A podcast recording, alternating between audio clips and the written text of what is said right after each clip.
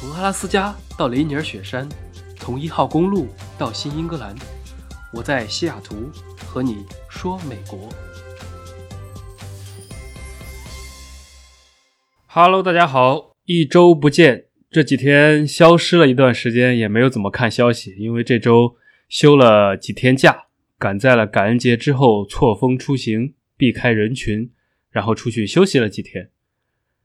本来是准备去佛罗里达的，奥兰多、迈阿密都订好了，但是临行的前一天，我还是把它取消了。虽然原计划是到了之后全程开车，不去公共沙滩，也不见陌生人，那即使在酒店里躺着什么都不干，休息一下也挺好的。但是毕竟还是要坐飞机的，现在的航班都是一个隔一个坐，中间的座位会被锁住，不坐人。只不过考虑到这个机场里面多多少少还是有一些风险，于是就干脆算了。所以最后临时改成了一路南下，沿着海岸线开到了俄勒冈州，然后还差一点就开到了加州的边境。那这两期就来给大家分享一下本周的游玩经历。首先，关于出行，这次我还是选择了租车。因为上山下海的不想开自己的车折腾，很容易会被崩几个坑。然后再加上自己开车是比较安全的，也不会接触任何的公共交通，也不会见到陌生的人。再加上我是周一出发，工作日不是一个节假日，所以租车就非常非常的便宜，一周只要一百多一个 full size 的车。提车的时候有好几种选择，有道奇的挑战者那种肌肉车，但是我觉得实在是太丑了。有经济一点的，有一辆丰田的凯美瑞。那最后的时候，我是拿了一辆马自达六，还挺新的，二零二零款，里程一万迈，后备箱也够大，所以算是基本上够用了。提完车，我还是从西雅图出发，沿着 I 五高速公路，这个路实在是太熟悉了，北起西雅图和加拿大的边境，南到圣地亚哥和墨西哥的边境。相当于纵穿了整个西海岸，不管是华州的人还是加州的人，日常通勤最常开的估计就是这条路了。所以它就是一条常规的，我个人觉得比较无聊的一条高速公路。我运气还是挺好的，因为之前一周一直在下雨，那么从下周开始也会下雨，刚好是中间这一周是整整七天的晴天，所以我也是抓住了机会，赶在了好天气出行。第一天没有太多的新意，先是从西雅图一路三个多小时，直接开到了波特兰南部的西海岸最大的奥特莱斯，赶着网络星期一的折扣去逛了整整半天，一直逛到了晚上，算是纯购物的一天。但是买的也确实很开心，因为折扣很好。比如说我之前挺喜欢的一个英国鞋子的牌子叫做 Clarks，国内很少见到一千块钱以下的款，但是那天本来就打折了。这里还额外全场四折，所以基本上就是用白菜价去买肉了。然后李维斯也是全场半价，部分款牛仔裤居然只要十九点九，还是一些经典款，试都不用试，拿了就可以走。当然也没有办法试，因为现在疫情期间，所有的试衣间都暂停使用，一般直接买了回家之后不合适，然后再退就行了。我那天还去了一些别的人更少的一些品牌啊，他们有些品牌管的就更严。比如说，我试了一件外套，当我放回去的时候，那个服务员就说：“啊，你多试几件衣服，完了之后不要放回去，全部给我。他们要把每个人试完的衣服全部消毒之后再重新挂上去，然后重新来销售。所以整个流程做的还是挺严格的。其他的还有一些从大到小的牌子，反正很便宜。我是买满了半个后备箱。”那我有个朋友就更夸张，他是直接买了个行李箱，然后装了满满一箱子的东西，拖着比较轻松，也是很猛，直接逛到了腿软。最后晚上去了一家餐厅，打包了几个菜，大吃一顿，也算休整一下，比较轻松的过完了第一天。第二天呢，睡到自然醒，没有计划，没有安排，看到天气不错。于是就开始了新一天的行程。今天是准备自驾一下俄勒冈的海岸线。我大概十点开始从波特兰出发，穿越一片高高低低的森林之后，就可以抵达太平洋的沿岸。一路上，我在穿山越岭的另一边，两侧时而阳光洒入，时而像浓雾森林。开了一圈之后，就特别能够理解《暮光之城》这部电影为什么要把某些镜头选在这个地方拍摄，因为感觉远方的团雾中随时就可能冲出来一头小鹿或者一个狼人。那一旦下雨或者夜晚时分，这片森林也肯定是那个色调，都可以想象的出来，跟电影里面一样一样的。那一个多小时的车程之后，穿出森林，豁然开朗，突然眼前一亮，前方就是一望无际的太平洋。海边的第一站叫做佳能海滩。之前波特兰那其实也提到过，如果想沿着海岸线欣赏一路的风景，那这里就是一个必去之地。我到达佳能海滩的时候快中午了，正是非常好的角度。因为南侧太阳非常的大，如果你往北边拍照，正好被自然的光线打着光，一片蔚蓝映衬着那块海岸巨石。之前也提到过，这是世界上第三高的独立巨石，就那么直挺挺的立在海中。如果以它为背景，加上天气非常的好，能见度很高，你随手一拍都是大片。说不定这块石头里面也在吸收着日月之精华。跟东胜神州奥莱国花果山那块差不多，指不定几千年后就蹦跶出来什么也不一定。这是从南往北拍，光线非常的好。那如果你从北往南对着太阳照相，虽然是背光，但是不是夕阳那种剪影效果，而是太阳映射在海边上，金光闪闪，但是又被一层薄雾包裹着，朦胧着，看到远处就有一种忽闻海上有仙山的感觉，也很好看。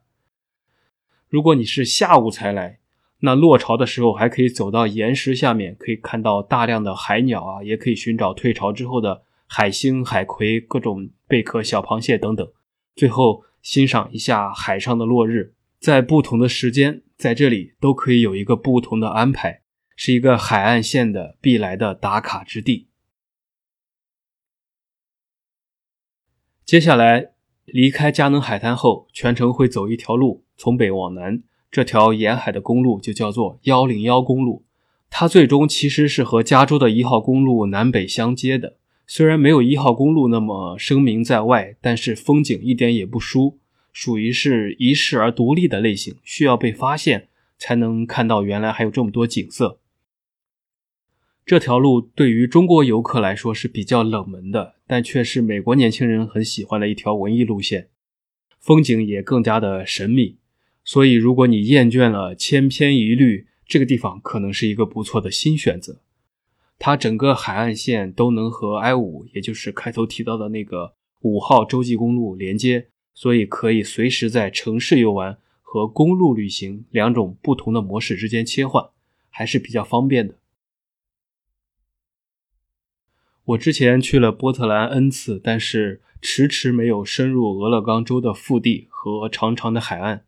原因也是有一个固有的印象，觉着北太平洋的海纬度比较高，所以水也比较的冷，不好玩。又加上天气经常风起云涌，雾锁烟波，你碰到天气不好的时候，那个海风可以吹到人怀疑人生。我曾经看过有朋友拍的照片啊，还是夏天去，感觉整个人你看照片里面那种静态都是被冻成了狗的样子。所以我也一直想等着夏天再去，或者以后没有地方可去的时候再随便去一下。结果没想到，就在这个冬天，这几天天气能这么的好，大太阳，但是又不热，非常的温和，也是很难得。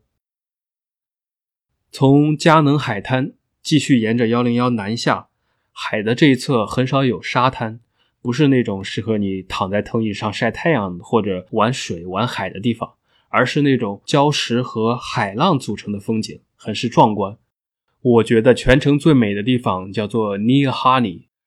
应该是这么读的，我也不确定。这个词一看就不是传统的英语单词，像这种一般什么 ne 啊、夸呀、密室啊结尾的词，都是来自本土印第安人的语言，后来可能就失传了，然后就慢慢演化成了英语。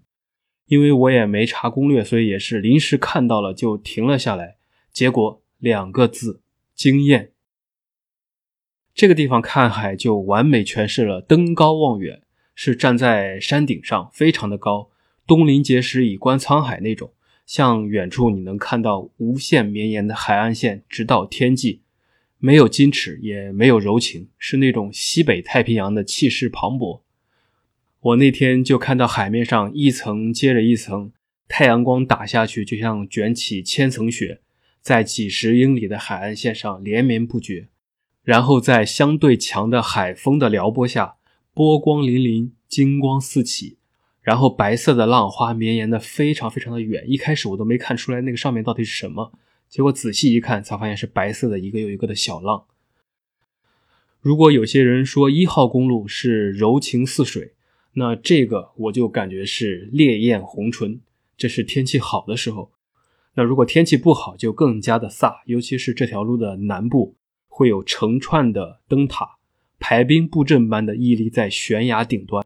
既可以自己独享寂寞，也可以在面对狂风巨浪时无言的对抗，不落下风。这就是北太平洋的海。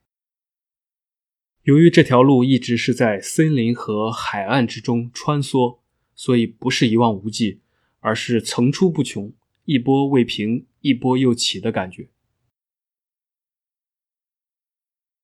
听到这儿，大家可能觉着风景虽然是好看，但是看多了也会审美疲劳。的确如此。所以，当你一路开下来疲劳之后，可以在中间一个地方休息，叫做提拉木克。如果你爱吃，也一定要停在这里。毕竟我们这个节目叫饭后说美国，吃的东西是最重要的，甚至可能比很多所谓的景点更有意思。因为这个地方有一个著名的提拉木克奶制品厂，是一个日常生活中挺有名的一个品牌。如果你在美国生活的话，肯定会在各个超市看到它的产品，可以简单理解为美国的蒙牛或者伊利吧。但是它做的非常的好。我觉得这个厂家还是很有生意头脑的，也敢于把整个工厂开放给游客来参观，开发出了那种观光工厂的概念，可以让大家体验奶牛的世界，认识所有的产品是如何制成的，不管是牛奶还是芝士还是其他奶制品，参观流程做得非常的好和成熟，既科普也有趣和接地气。参观之后呢，你也可以在这里品尝出他们制造出来的产品，当然这些。都不是重点，重点是这里有新鲜的冰淇淋，你一定不要错过。大家在超市里买的都是冷冻的冰淇淋，可能已经装盒了几十天，就一直在冷柜里冻着。但是这里呢，就是刚做好的一大桶一大桶的。哈根达斯跟这个比，就是一个弟弟。所以说了这么半天，要去看海呀，什么自驾呀，都是借口。我其实专门就是为了来吃冰淇淋的，几十种味道，我直接要了一个三球。巨大，每个球感觉都接近网球差不多大小，卡路里爆表，但是真的非常的好吃，丝滑柔顺，入口即化，冰凉而又不甜腻，一口气吃完仍旧意犹未尽。基本上我看周围的人，不管是大人还是小孩，人手一个。所以如果你爱吃冰淇淋或者全家出动有小朋友，那路过一定要来这里吃一吃或者参观一下。咽个口水，那走完提拉木克，吃饱喝足，继续幺零幺南下，还会有好几个海边小镇，就可以开始一段灯塔之旅了。这些灯塔各式各样，有高有矮，伴随着你的时间和天气，可能是会看到狂风骤雨下的灯塔，也可能是彩虹下的灯塔，还可能是在夕阳余晖下或者夜幕低垂时。迎接着归来的船的一座座灯塔，多变的天气增加了不确定性，也增加了你不同的惊喜或者是惊讶。很多人去过很多不同的海，从北到南，从中国到世界各地。但是如果让我用一个词来形容这里的海，那就是孤傲，孤独的孤，骄傲的傲。它属于阳春白雪般的存在。不在乎有多少人青睐，不喜欢的人看都不会看一眼，但是喜欢它的人可能就会被迷到欲罢不能。这是相对精华的一部分行程，相当于一个正方形。如果你从正方形最上面那条边的中间点，也就是波特兰出发，走整个左半部分，这些就是关于海岸线的。如果你时间充裕，那可以走完这段之后，往东沿着底边回到 I 五高速上面。在俄勒冈的第三大城市尤金住下来，吃吃饭，逛逛市区，这里还有一个俄勒冈大学，然后继续出发，从海边就上升到雪山之上，去游玩另一个不得不去的地方，叫做 Crater Lake 火山口国家公园。那我也就是这种行程，我们可以下期来讲。